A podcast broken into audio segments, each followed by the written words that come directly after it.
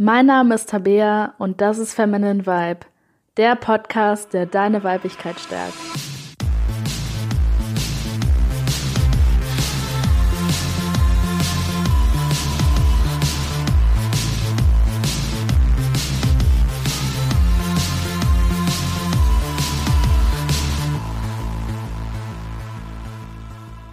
Willkommen zu Feminine Vibe, zur ersten Interviewfolge die ausgestrahlt werden wird. Und ich habe bei mir einen ganz besonderen Gast, mit dem ich ein total wunderschönes Gespräch hatte. Und äh, ja, stell dich doch einfach mal ein bisschen vor. Ja, äh, mein Name ist Alexandra und ähm, genau, ich habe Tabeas Post gesehen äh, äh, online und dann habe ich mich ganz spontan aus dem Bauch heraus gemeldet und dann haben wir direkt Kontakt aufgenommen und das war total nett. Und ich arbeite zum einen als ähm, Coach und Mentorin und Beraterin und ich arbeite mit Menschen, die ihre Selbstwirksamkeit steigern möchten die vielleicht an einem Punkt in ihrem Leben sind, die eine Krise haben, sei es jetzt sowas wie ähm, ja, ein einschneidendes Erlebnis, vielleicht sogar eine Krankheit oder eine Diagnose, ähm, vielleicht aber auch einfach sowas wie eine Sinnkrise oder aber auch sogar etwas, dass man sich vielleicht mit einem Leben ohne Kinder auseinandersetzt, obwohl man sich das mal anders gewünscht hat. Und ich halte zum Thema ähm, Gesundheit und auch ähm, zum Thema Mindset oder Selbstwirksamkeit auch Vorträge. Und ähm, das ist halt meine aktuelle Tätigkeit. Das ist quasi so meine zweite, mein zweiter beruflicher Weg, was meine Berufung ist eigentlich, genau. Ja, genau. Und ähm, wir hatten ein total schönes Gespräch, ein Vorgespräch, das ich auch mit allen anderen Frauen führe, ähm, mit denen ich ein Interview abhalte. Und wir haben da so ein bisschen überlegt, über welches Thema wir reden könnten, also mit mhm. welchem Thema man das so verbinden könnte. Und das war total schön, ähm, weil wir dann anschließend auf das Thema Authentizität gestoßen sind, weil wir irgendwie gemerkt haben, dass sich das wie so ein roter Faden durch das Gespräch gezogen hat. Und ähm, genau, also ich würde jetzt einfach mal fragen, was bedeutet für dich denn Authentizität oder was bedeutet es für dich, authentisch zu leben? Hm. Also ich würde gerne einmal noch mal kurz darauf eingehen, was du, dass du ähm, im Grunde, du bist ja im Gespräch drauf gekommen auf dieses Thema und ich fand es eigentlich mhm. so total schön ähm, und äh, häufig fällt es einem selber ja schwer, das wirklich beurteilen zu können, ob man jetzt selbst authentisch ist. Ne? Und ich fand das irgendwie, diesen Vorschlag von dir total schön, weil ich tatsächlich im Laufe meines Lebens auch ein Thema damit hatte. Denn ich äh, bin ganz, ganz lange geplagt gewesen von großen Selbstzweifeln und auch einem starken mangelnden Selbstwert, muss man einfach sagen. Und jetzt, ich meine, ich bin 41 Jahre alt und ähm, da, das ist das Schöne am Älterwerden tatsächlich, mhm. dass ähm, ich so ein paar ähm, Dinge halt auch hinter mir lassen konnte. Und ich habe dann in der Retrospektive gesehen oder bemerkt, dass die Probleme, die ich halt häufig so auch hatte in meinem Leben, die lagen einfach daran, dass ich gar nicht authentisch war. Also mhm. dadurch, dass ich halt gerade so viel mit Selbstzweifeln auch zu tun hatte und der Sorge, was vielleicht andere über mich denken oder ähm, was, äh, was passiert jetzt, wenn ich jetzt irgendwie was sage, ähm, nimmt äh, mich dann jemand irgendwie vielleicht, äh, mag mich dann jemand weniger oder so. Das waren so, so Gedanken, die ich hatte. Und dann war ich halt oft gar nicht ich selbst und eben überhaupt nicht authentisch. Und dann irgendwann ähm, fing das dann an, dass auch mal, dass ich mal so eine Rückmeldung bekommen habe, weil ähm, dass jemand sagte, ach, ich finde, du bist so authentisch. Und ich glaube, ich konnte das da noch gar nicht so richtig annehmen. Weil mhm. das war irgendwie was Neues für mich. Und das ist ja im Grunde so eine, so eine Spiegelung, das überlegst du dir ja nicht wirklich selbst. Ne? Also ich glaube, man selber kriegt das halt auch erstmal gar nicht so mit.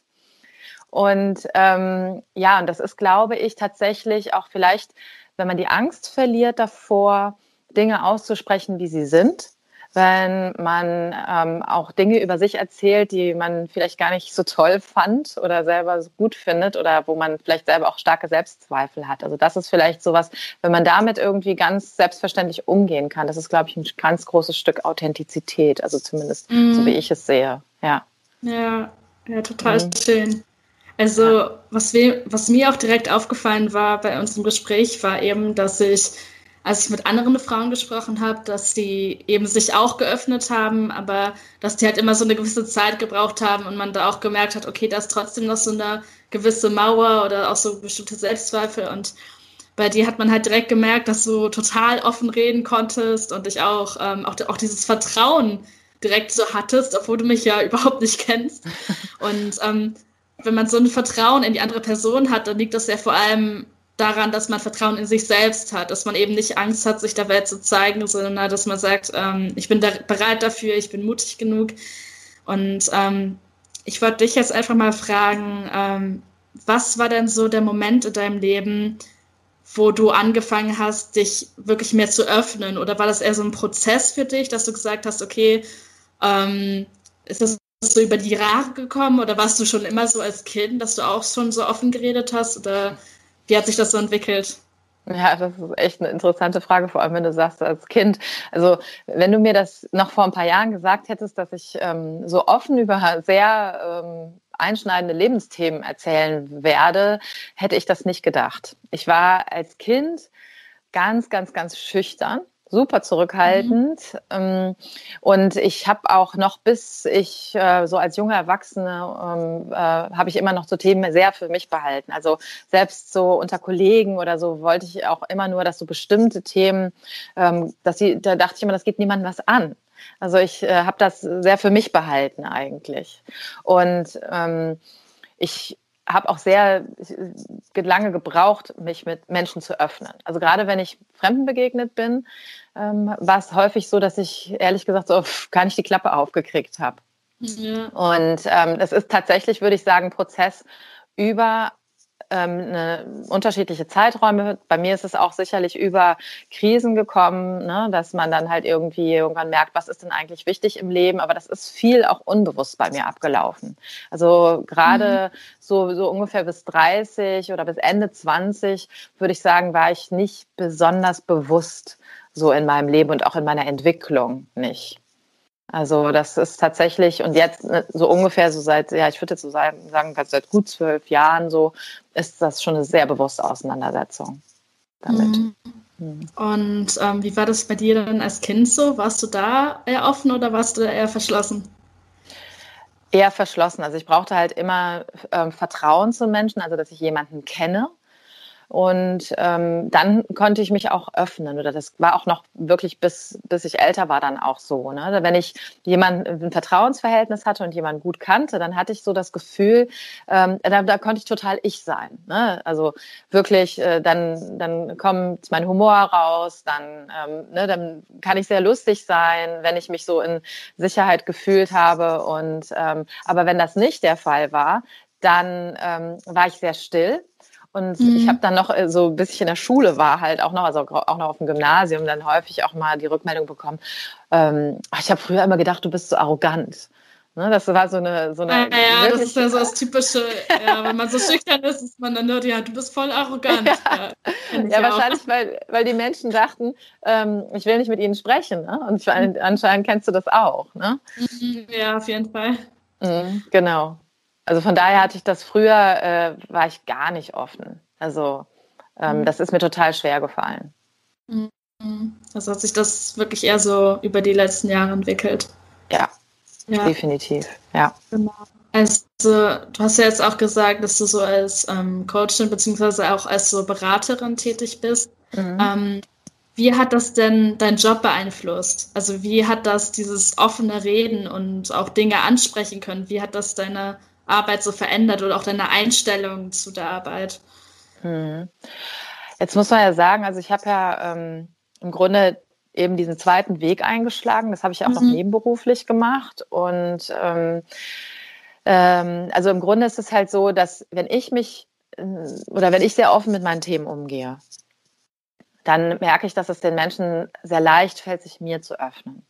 Das ist ja, halt die, die Rückmeldung, die ich so bekomme. Und das ist aber auch etwas, wo ich der Meinung bin, das kann man nicht planen. Also du kannst jetzt nicht sagen, so, ich öffne mich jetzt äh, total und dann werden sich die Menschen mir öffnen. Das funktioniert nicht. Also das hätte ich mir ja früher auch schon vornehmen können. Aber ne, das wäre dann halt eben nicht authentisch gewesen. Ich glaube, mhm. ähm, du musst, äh, oder es funktioniert erst dann wirklich, wenn, äh, wenn man es selber fühlt. Also wenn man gar nicht, äh, wenn es gar keine Verstandesentscheidung ist. Mhm. Und und bei mir war es halt dann so, dass ich ja irgendwann auch tatsächlich so mit meinen eigenen Themen wirklich in die Öffentlichkeit gegangen bin und dass ich dann auch meine Geschichte offen erzählt habe. Und ähm, das dann kriegen die Leute das so mit und denken sie, wow, das ist ja mutig, ne? dass man ja, so ja, offen über Themen ja. Erzählt. Dann, und da hatten wir ja auch schon kurz in unserem Vorgespräch äh, drüber gesprochen, dass ähm, ich das als nicht mehr so als nur mutig empfunden habe, weil es im Grunde wie so ein fast schon wie so ein Drang von innen heraus war, das ist jetzt so ein Sinn von, für mich, das auch zu teilen, dass vielleicht andere eben auch was davon haben. Also deshalb ist das dann nicht mehr so das Gefühl, dass, äh, dass ich halt, dass ich besonders mutig gewesen wäre, sondern weil es im Grunde nur die einzige Lösung so war, damit mhm. umzugehen. Also hast du das Gefühl, dass, dass dieser, ja, jetzt sagst du, es ist nicht nur Mut, aber das, was andere jetzt so als Mut bezeichnen, ähm, meinst du, dass es auch so gestärkt wurde durch den Wunsch, anderen was zu geben? Also, dass du so sagen würdest, dadurch, dass du dich öffnest, öffnest du auch andere und dass du das auch so ein bisschen als deine Aufgabe siehst, da vielleicht? Oder so als Teil deiner Aufgabe, dich zu öffnen? Ja, ich glaube, ähm, also das war auch wiederum am Anfang gar nicht so sehr bewusst, sondern einfach sehr, sehr gefühlt, ne? so sehr, sehr gefühlt, mhm. also intuitiv und aus dem Bauch heraus. Ähm, und ähm, aber dann natürlich kriegst du dann, merkst du das dann natürlich auch durch die äh, Reaktionen auf jeden Fall. Ähm, aber es war schon so, ich habe habe gemerkt, letztes Jahr irgendwas ist anders. Also das ist jetzt, bin ich an einem anderen Punkt in meinem Leben. Jetzt geht es vielleicht weniger darum, ähm, noch mehr solche Erfahrungen machen zu müssen, sondern eher darum, was hat das denn jetzt für einen Sinn? Das Ne, mhm. Also können wir vielleicht auch gleich mal drüber sprechen, was, was mir so passiert ist. Und, und da kam das dann halt irgendwie. Ich glaube, weil ich selber erlebt habe, dass die Themen, als ich selber auch ja früher nicht darüber gesprochen habe, nicht offen und ehrlich und, äh, und öffentlich, ähm, dass, es sich, dass es mir das gefehlt hat. Also dass ich mich damit dann auch einsam gefühlt habe mit Themen. Und dann dachte ich mir so, ja, vielleicht haben andere was davon und es hilft denen oder vielleicht kommt jemand auch auf mich zu wenn ich dann jetzt darüber spreche. Mhm. Ja, total schön. Ja, und ähm, magst du dann vielleicht auch mal so ein bisschen was über deine Geschichte erzählen? Also wie du zu diesem Punkt gekommen bist, dass du auch gesagt hast, okay, jetzt öffne ich mal und ähm, gehe damit nach draußen. Also mhm. Ja. ja, also der im Grunde ist es ja so gewesen, als äh, ich habe dir ja dann eine Nachricht geschickt, ne, nachdem dein Aufruf kam, und dann habe ich dir ja direkt einfach ein Video von mir geschickt. Und da habe ich halt im Grunde diese von diesen drei Krisen so in meinem Leben genau. erzählt. Ja, vielleicht nochmal, damit die anderen ja. wissen ja jetzt nicht, welches Video das ist. Ja. Vielleicht beschreibst du genau, was du da in dem Video nochmal gemacht hast. Ja, ja genau. Also ich hatte, ähm, und das ist aufgenommen worden auf einem Seminar, was ich gemacht habe. Mhm. Und ähm, und das war so ein 60-Sekunden-Video. Und das Thema, das uns allen gestellt wurde auf dem Seminar, das war halt, ähm, die Welt ist gut. Ne? Ähm, und dann ähm, habe ich mir halt einen Zugang dazu überlegt und habe dann halt eben von ähm, drei wirklich einschneidenden, ähm, heftigen Erlebnissen in meinem Leben erzählt. Und, ähm, und ich habe halt dann erzählt, stell dir vor, du bist 18 Jahre alt und hast gerade einen ganz heftigen Streit mit deinem Bruder und dann erfährst du am gleichen Abend, dass er sich das Leben genommen hat. Stell dir vor, du bist 30 und du bist frisch verheiratet und dann bekommst du die Diagnose Gehirntumor. Und stell dir vor, du bist 40 und du musst dich nach neun Jahren von deinem sehnlichsten Wunsch, Kinder zu bekommen, verabschieden. Und dass es dann mhm. darum geht, ähm, dass ich heute hier so stehen kann, dass es so ein Ergebnis im Grunde von Entscheidungen ist. Ne? Wofür entscheide ich mich? Entscheide ich mich dafür, eben, sag ich mal, mit der Welt zu hadern oder entscheide ich mich dafür, einen Sinn darin zu sehen? Ne? Oder, ähm, und das ist im Grunde das gewesen, was ich dir ja geschickt habe. Mhm. Ja, ich krieg da jetzt auch schon wieder so Gänsehaut, wenn ich äh, dir zuhöre. Also total krass. Einfach, habe ich ja auch schon mal in dem ähm, Vorgespräch gesagt. Also mhm.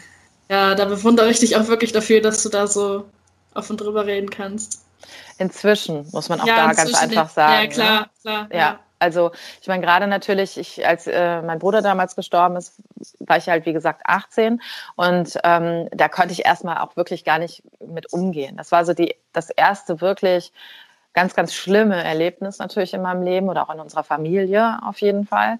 Und, ähm, und ganz lange wusste ich auch nicht so richtig, wie ich damit umgehen soll dann halt später. Ne? Also abgesehen davon, dass ich dann, ich habe mich zwar erstmal ins Abi gestürzt, dann, aber als ich dann zum Studieren nach Köln gezogen bin, hat mich das halt erstmal echt in so eine depressive Entwicklung gestürzt. Und mhm. ähm, da bin ich dann auch erstmal in Therapie gewesen. Und dann war es halt auch lange Zeit so, wenn ich dann Leute neu kennengelernt habe, zum Beispiel, indem ich gefragt habe, ob ich noch Geschwister habe, habe ich oft Nein gesagt. Und ah. da hatte ich aber auch selber dann immer so ein schlechtes Gewissen. Ne? Mhm. Weil, also zum einen war das zum, der, einerseits der Gedanke natürlich selber dann nicht unbedingt emotional werden zu wollen, ne, wenn ich drüber spreche. Zum anderen hatte ich aber auch oft diesen Gedanken, willst du das dem jetzt so ähm, aufdrücken, dass mhm. er dann mit der mhm. Situation umgehen muss, dass, dass du deinen Bruder verloren hast, dass dein Bruder gestorben ist. Also da hatte ich manchmal, auch so eine Situation, wo Menschen nicht direkt wissen, wie die darauf ja. reagieren sollen. Ja. Genau. Also dieser Gedanke spielte auch mit. Also es waren zwei Seiten halt eben so. Ne? Und das ist auch nur mal, noch mal so ein, so ein ähm, Beispiel dafür, dass ich da auch gar nicht ähm, so offen mit umgegangen bin. Ne? Und mhm. ähm, auch wenn ich mich damit nicht gut gefühlt habe oder so unehrlich dann halt eben, aber das war so eine Ze ganze Zeit lang ein Weg, eigentlich damit umzugehen.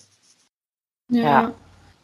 Genau. Und dann, ja. ich meine, dann, ne, viel, viel später kam ja dann halt im Grunde also der, der Gehirntumor, den ich damals hatte.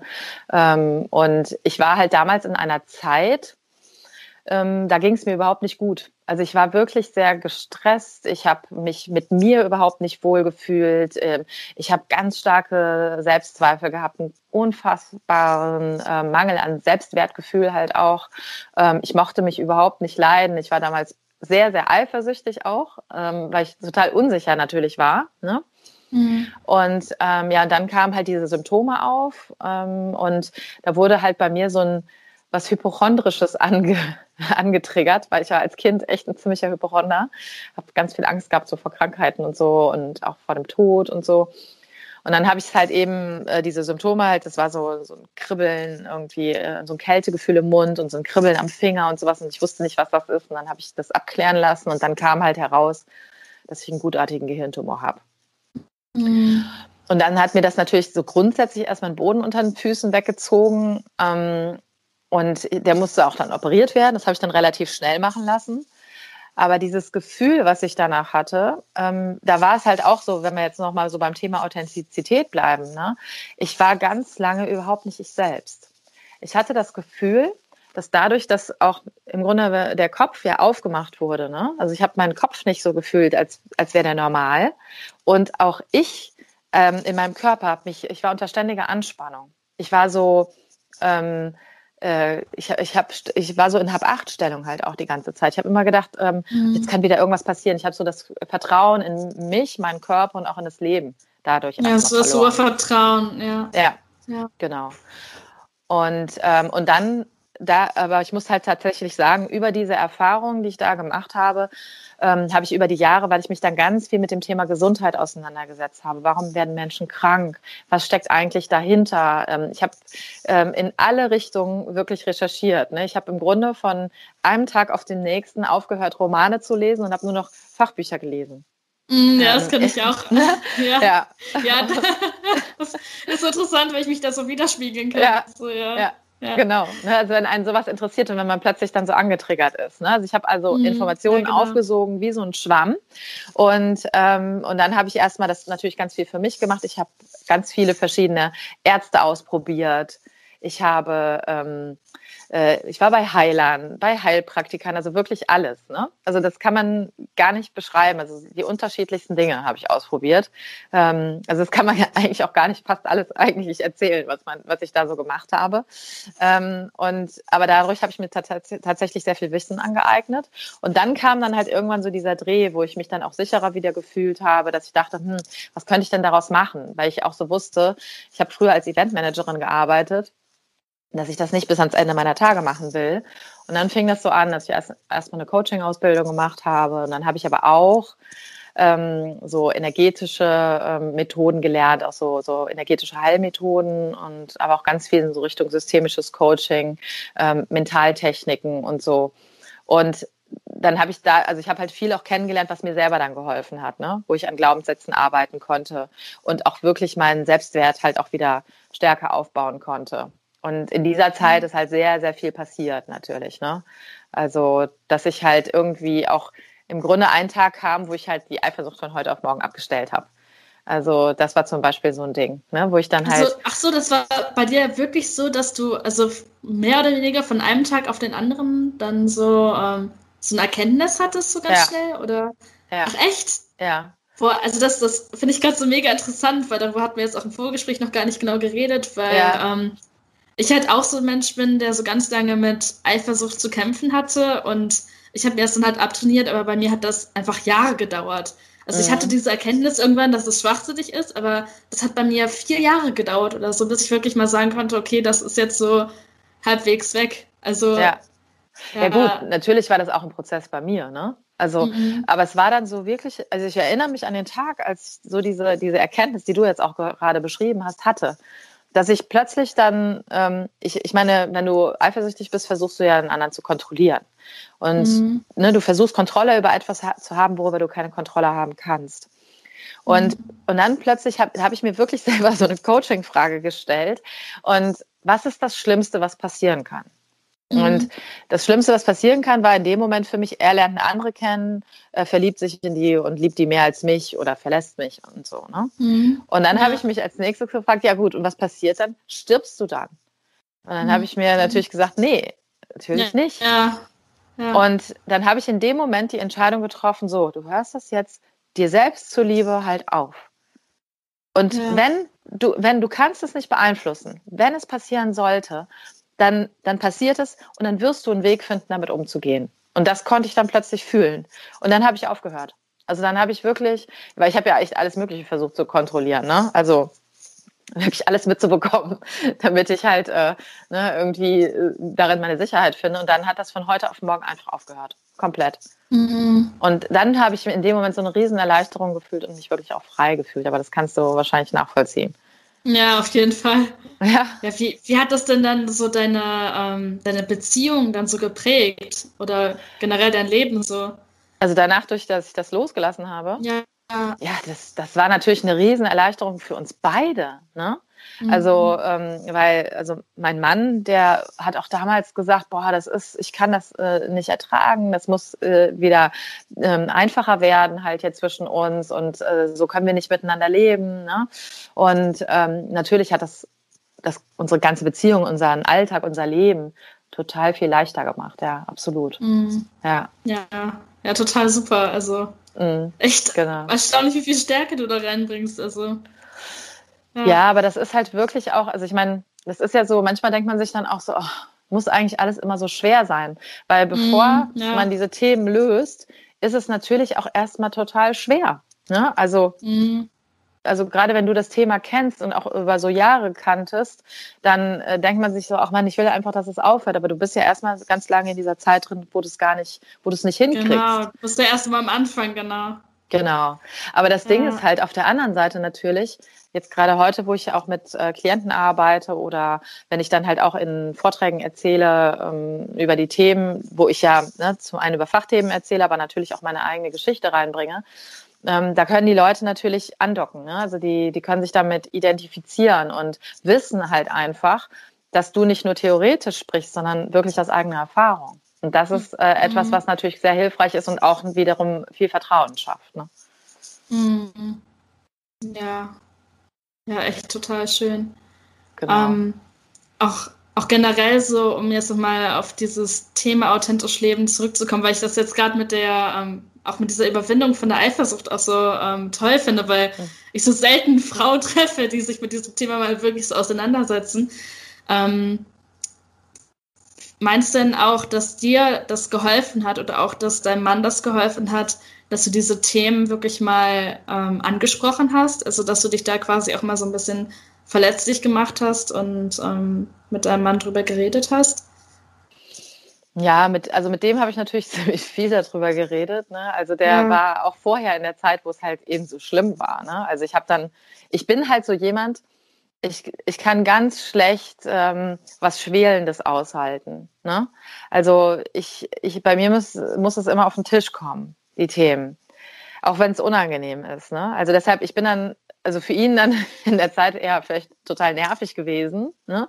weil ich ja dauernd mit der Thematik ankam. Und ich bin, also ich bin auch hochsensibel. Und das ist halt zum Beispiel sowas, ähm, wo du dann, du spürst ja jede Nuance, jede, jede ähm, mhm. ne, von, von Emotionen halt auch eben. Und du spürst halt auch eben ganz schnell, ob äh, jemand authentisch ist oder nicht. Und dann ähm, bin ich zum Beispiel so jemand, ich lasse dann halt nicht locker. Ne? Also ich möchte dann halt wirklich wissen, dann kann ich halt echt auch total nervig sein. Ne?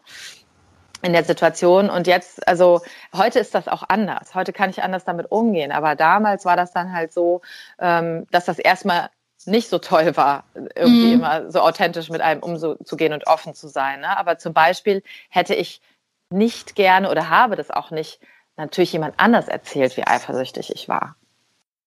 Ne? Also das ist ja zum Beispiel sowas. Aber ähm, und quasi insgesamt bei uns in der Beziehung ist äh, alles auf den Tisch zu bringen total hilfreich. Und das war tatsächlich auch von Anfang an so, ähm, dass wir äh, alles angesprochen haben und uns auch gestritten haben und so, ne? Und äh, nicht so Dinge runtergeschluckt haben, auch von beiden Seiten, mhm. weil das habe ich in einer anderen Beziehung schon mal anders gehabt. Und ähm, das konnte ich auch von Anfang an wertschätzen, ähm, dass, äh, dass das hier anders ist, weil ich immer das Gefühl hab, hatte, wir sind auf Augenhöhe. Und, ähm, und solange man redet und solange man halt wirklich die Themen ähm, auf den Tisch bringt, dann kann man im Grunde so gut wie alles lösen. Das war immer so das Gefühl, was ich auch habe und auch hatte. Mhm. Genau, und als du dann angefangen hast, dich wirklich mal zu öffnen oder ähm, generell öfter mal Themen anzusprechen, ähm, war das dann so, dass du dann quasi erstmal bei Freunden und bei deinem Partner oder bei Familie oder so offener warst? Oder hast du quasi von heute auf morgen mehr oder weniger gesagt, okay, jetzt ähm, öffne ich mich jedem? Oder war das halt eher so ein Prozess, dass du erst im engeren Freundeskreis angefangen hast und dann erst das bei Fremden eher gemacht hast? Oder mhm. war das so ein Vollpaket von Anfang an? Ja, ich glaube, das, also es war schon auch ein Prozess. Also, ähm, also ich denke mal, also es ist auch viel durch die ähm, Coaching-Ausbildung passiert tatsächlich. Also da ist es ja auch einfach so, dass du selber ja in der ganzen Zeit halt auch ganz viel gecoacht wirst und ähm, da ganz stark natürlich ins Bewusstsein gehst. Ne? Also mhm. deshalb ich meine, abgesehen natürlich von den Techniken und Methoden, die du lernst, ist es halt eben so wunderbar, dass du halt einfach auch deine blinden Flecken dann kennenlernst, ne? Weil ich hatte davor halt häufig das Problem, dass ich bestimmte Gefühle hatte, also ich ja auch immer alles so mitbekommen habe, aber ich konnte das nicht erklären, was dahinter steckt oder wo vielleicht die Ursache liegen könnte. Und das hat sich dann verändert. Und ich habe mich halt auch in der Coaching-Ausbildung, also wir waren ähm, zehn Frauen, also wir sind tatsächlich auch nur Frauen gewesen in dem äh, Jahr. Ähm, und äh, also ich war da also sehr, sehr offen und die meisten anderen halt auch. Und das war natürlich auch sehr hilfreich. Also wir, wir haben wirklich echte ähm, lebensverändernde Prozesse in dieser Zeit halt auch durchgemacht, alle zusammen. Und das war schon auch, also das war auf jeden Fall auch eine, eine starke Veränderung ähm, in dieser Zeit. Ja, also ich würde mal sagen, da, da hat auch vieles ähm, eben so seinen Ursprung halt auch für das, also da wurde so die Basis halt eben auch gelegt. Und ähm, ja, und so mit meinen engsten Freundinnen bin ich schon auch sehr, sehr offen und ehrlich auf jeden Fall. Und ich glaube, das wurde dann mit der Zeit halt auch immer mehr, dass ich das halt auch sogar dann bei Leuten machen konnte, die ich gar nicht so gut kenne, ne, auch dann irgendwie Themen ansprechen kann. Ähm, und ja, und ich bin halt auch eher so, dass ich ja, ich freue mich dann halt immer, wenn ich vielleicht jemanden treffe, den ich auch gar nicht so gut kenne, aber mit dem man so sehr schnell auch in ein tiefgründiges Gespräch halt einsteigen ja. kann. Ne? Also von daher, da bin ich, äh, freue ich mich halt immer drüber und bin da auch total gerne bereit zu, dann halt auch natürlich über mich zu erzählen, was ich früher nicht so konnte, ja. Mhm. mhm. Ja. Und ähm, wenn jetzt jemand zuhört, der vielleicht noch ein bisschen verschlossen ist und der jetzt noch nicht von sich behaupten kann, dass er so einfach so in die Welt rausgehen kann und seine Geschichte erzählen kann, aber vielleicht auch ganz stark dieses Bedürfnis danach hat, ähm, mhm. was würdest du ähm, dem denn jetzt raten? Also hast du da irgendwelche bestimmten Tipps oder sowas?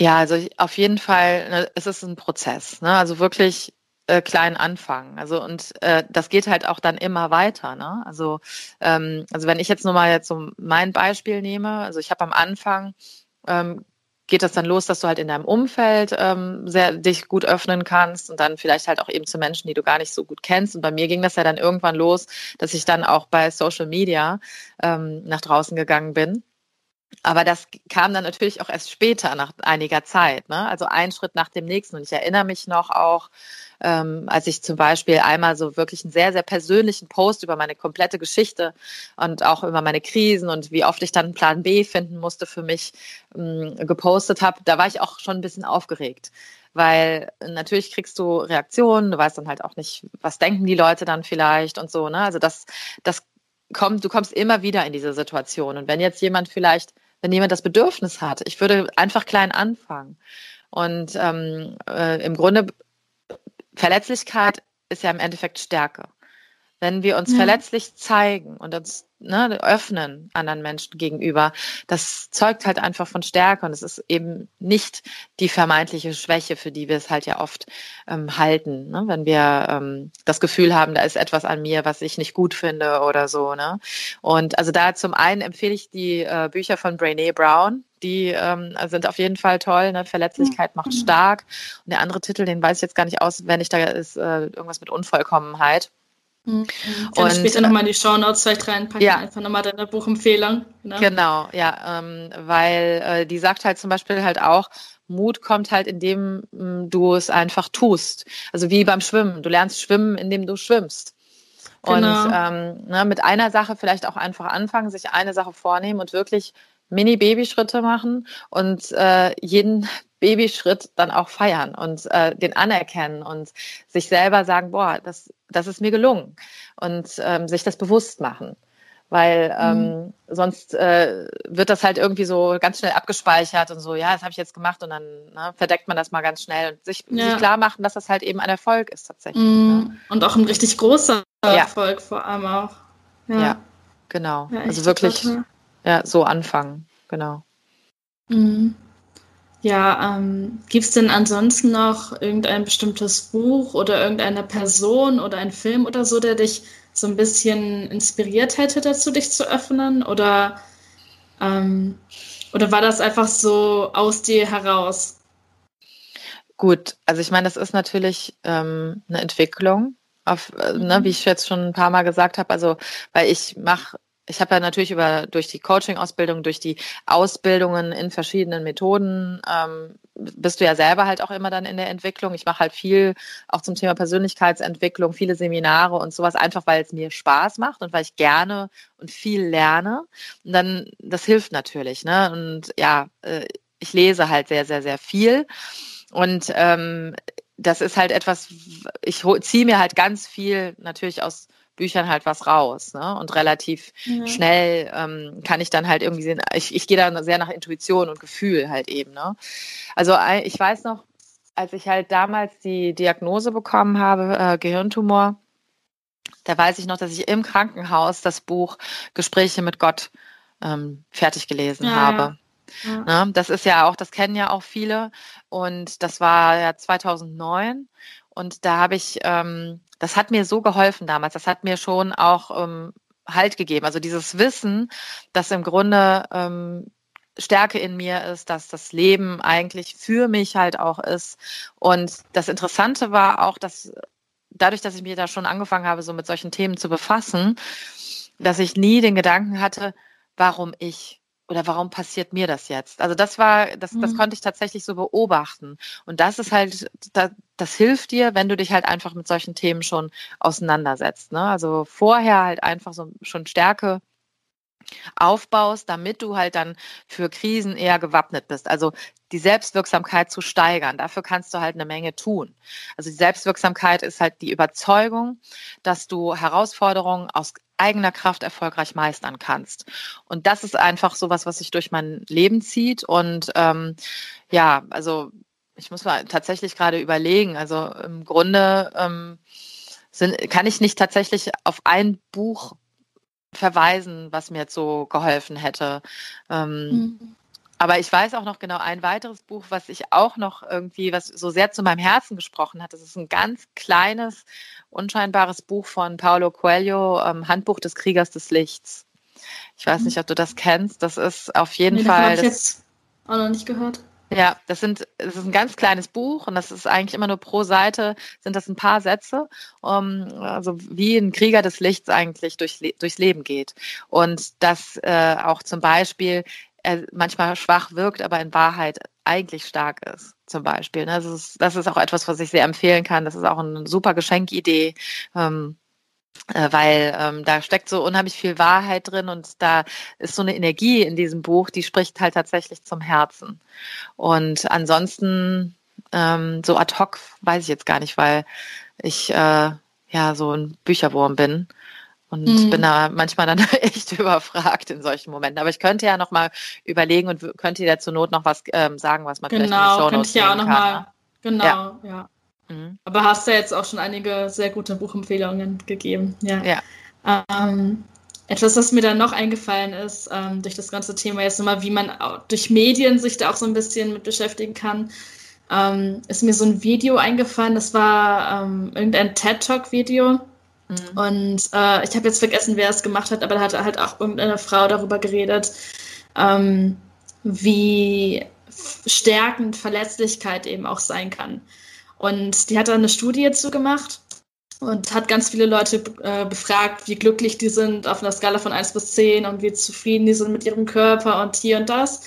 Und dann halt auch, wie offen die sind auf, und auch wie authentisch die sind. Und das hat dann halt auch aufgezeigt, dass die Leute, die, ähm, die wirklich glücklich sind, die auch erfüllt sind, dass es eben die Leute sind, die sich auch so öffnen und auch so bereit sind, verletzlich zu sein. Und mhm. ich glaube, das ist unglaublich wichtig bei Authentizität, dass das ja auch eine Sache ist, wo man sich dann eben auch nicht nur die Stärken zeigt, sondern halt auch die vermeintlichen Schwächen.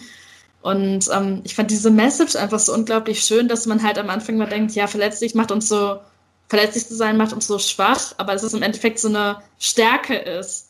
Ja. ja. Also ich, das könnte sogar Brene Brown gewesen sein. Die hatte den meistgeklickten TED Talk aller Zeiten, glaube ja, ich. Ja, ja, ja, genau, das könnte sogar sein. Ja. ja. Ja, und damit einher geht ja zum Beispiel, wenn man sehr unsicher ist, ne? Und das hatte ich zum Beispiel früher halt auch. Ich hatte so diesen, diesen, ich wollte immer perfekt sein. Und das geht ja nicht, weil, und das hat sich auch erst, also tatsächlich habe ich da auch im letzten Jahr nochmal dran gearbeitet, an diesem Glaubenssatz, ich werde nur geliebt, wenn ich perfekt bin. Und da gab es letztes Jahr echt nochmal einen starken Aha-Moment für mich und das hat mich auch nochmal unfassbar berührt, weil wenn dir bewusst wird, was du dir damit selbst eigentlich antust, ne, mhm. dann, ich meine, dann, dann spürst du halt auch einfach aber plötzlich, ähm, wie unfair man zu sich selbst ist ne, wenn man so durchs Leben geht. Und ähm, das war nochmal auch ein ganz wichtiger Schritt für mich daran, halt auch zu arbeiten und zu merken, zum einen, dich werden, werden immer Menschen nicht mögen oder auch nicht gut finden, was du machst. Aber die, die, im Grunde geht es darum, dich auf die Menschen zu konzentrieren, ähm, für die äh, du eine Hilfe bist oder für die du eine Unterstützung bist oder die einfach einen Zugang zu dir haben. Ne? Egal jetzt, ob es im beruflichen Umfeld oder im privaten Umfeld ist, weil ähm, die anderen wird es immer geben. Aber das wird nichts an dir ändern. Und ich bin fest davon überzeugt, dass jeder Mensch von uns eine ähm, Aufgabe in diesem Leben hat und etwas zu geben hat und ähm, dass jeder andere Erfahrungen macht und die halt auch für quasi unsere Weltgemeinschaft oder darüber, ne, wir sind ja mm. verbunden miteinander, ja, dass das genau. dafür halt eben einen, einen positiven Impact hat. Und ähm, wenn man sich das bewusst machen kann und merken kann, dass es auch nicht schlimm ist, wenn man nicht jedem gefällt, ne? also gerade aus dieser äh, Situation heraus, dann, dann fällt es einem auch leicht, authentisch zu sein. Mhm. Ja. Und das ist natürlich ein Weg, ne? das ist klar. Also mhm, genau. ich meine, wenn ich mir überlege, ich glaube, ich habe fast 40 Jahre in meinem Leben gebraucht, um irgendwie ähm, das Gefühl zu haben, und das ist ja auch nicht jeden Tag gleich. Ne? Ähm, ich ich fühle mich eigentlich ganz wohl und ähm, ich weiß, ich mache Fehler und ähm, aber auch die kann ich viel, viel besser annehmen als früher. Ja. Ja. Ich kriege auch wieder hier so Gänsehaut, weil ich das Thema so, weil ich das Thema so mega toll finde. Ähm, ja, genau. Und ähm, ich habe jetzt zum Schluss immer noch so eine Frage, die ich auch so ein bisschen als roten Faden benutzen möchte. Ähm, nämlich, was bedeutet für dich persönlich Weiblichkeit? Oder wie würdest du das definieren? Mhm. Das ist eine gute Frage. Mhm. Also Weiblichkeit bedeutet für mich im Grunde, also es ist halt für mich ein bisschen unabhängig vom Geschlecht eigentlich tatsächlich. Bedeutet ganz unabhängig von meinem Körper oder von dem, was andere vielleicht von mir erwarten oder so, mm, ich zu sein und ähm, ja, mich anzu annehmen zu können, wie ich bin und ähm, also auch unabhängig von meiner Rolle, darf, unabhängig davon, ob ich Mutter bin oder nicht. Ähm, äh, und halt eben auch beide Energien in mir anzunehmen, also sowohl die weibliche als auch die männliche Energie. Ja. Ähm, und die vielleicht halt auch tatsächlich so in Balance äh, leben zu können. Das, mhm. ja, das könnte so eine Beschreibung sein. Also die ist, aber ähm, ich habe halt gar, auch gar nicht so ein richtig so ein klassisches Bild von Weiblichkeit. So. Mhm. Also weil es für mich halt tatsächlich mehr, sehr, sehr um den Menschen geht. Mhm. Ja, schön. Ja, gut, dann, ähm, dann würde ich auch mal langsam zu so einem Ende kommen von unserem mhm. Gespräch. Auf jeden Fall danke, dass du dich bereit erklärt hast, so mega offen über deine Geschichte zu reden und auch so schöne Tipps zu geben. Und wenn man sich jetzt nochmal irgendwie mit dir verbinden will oder nochmal irgendwie so ein bisschen was von dir erfahren will, gibt es da irgendwie so einen Weg, sich mit dir auszutauschen oder dich irgendwie zu kontaktieren oder was von dir zu sehen? Ja, also ich bin sowohl bei ähm, Instagram als auch bei Facebook ähm, mit meiner Seite unterwegs und ähm, genau, oder ansonsten halt eben auch äh, ne, über meine Homepage per E-Mail oder so. Und ähm, genau, wer Fragen hat, kann sich gerne melden oder ähm, gerne jederzeit. Und ich möchte mich aber auch ganz herzlich bei dir bedanken, weil ja. ähm, ich fand schon unser Vorgespräch ehrlich gesagt magisch. Also ich muss halt ganz ehrlich sagen, ich hatte dir ja gesagt, dass ich das Gefühl habe, Du siehst Menschen nicht mit den Augen, du erfasst Menschen mit deiner Seele. Und das ja, hat mich das sehr, sehr berührt, wirklich. Und, ähm, und deshalb äh, habe ich mich total darauf gefreut, auch mit dir ähm, zusammen ähm, eben äh, ins Gespräch zu gehen. Und ich finde es ganz, ganz großartig, was du machst. Und ich wünsche dir von Herzen alles, alles Liebe. Und das wird bestimmt eine ganz, ganz tolle Reihe werden. Ja, ja, danke schön. Da ja. ich auch schon fast wieder ganz Haut. Also, du hast da echt so ein Talent äh, dafür, mich erröten und Gänsehaut kriegen zu lassen. Was wieder ja. mal nur für dich spricht. Genau. ja, von daher, also ganz, ganz lieben Dank dafür.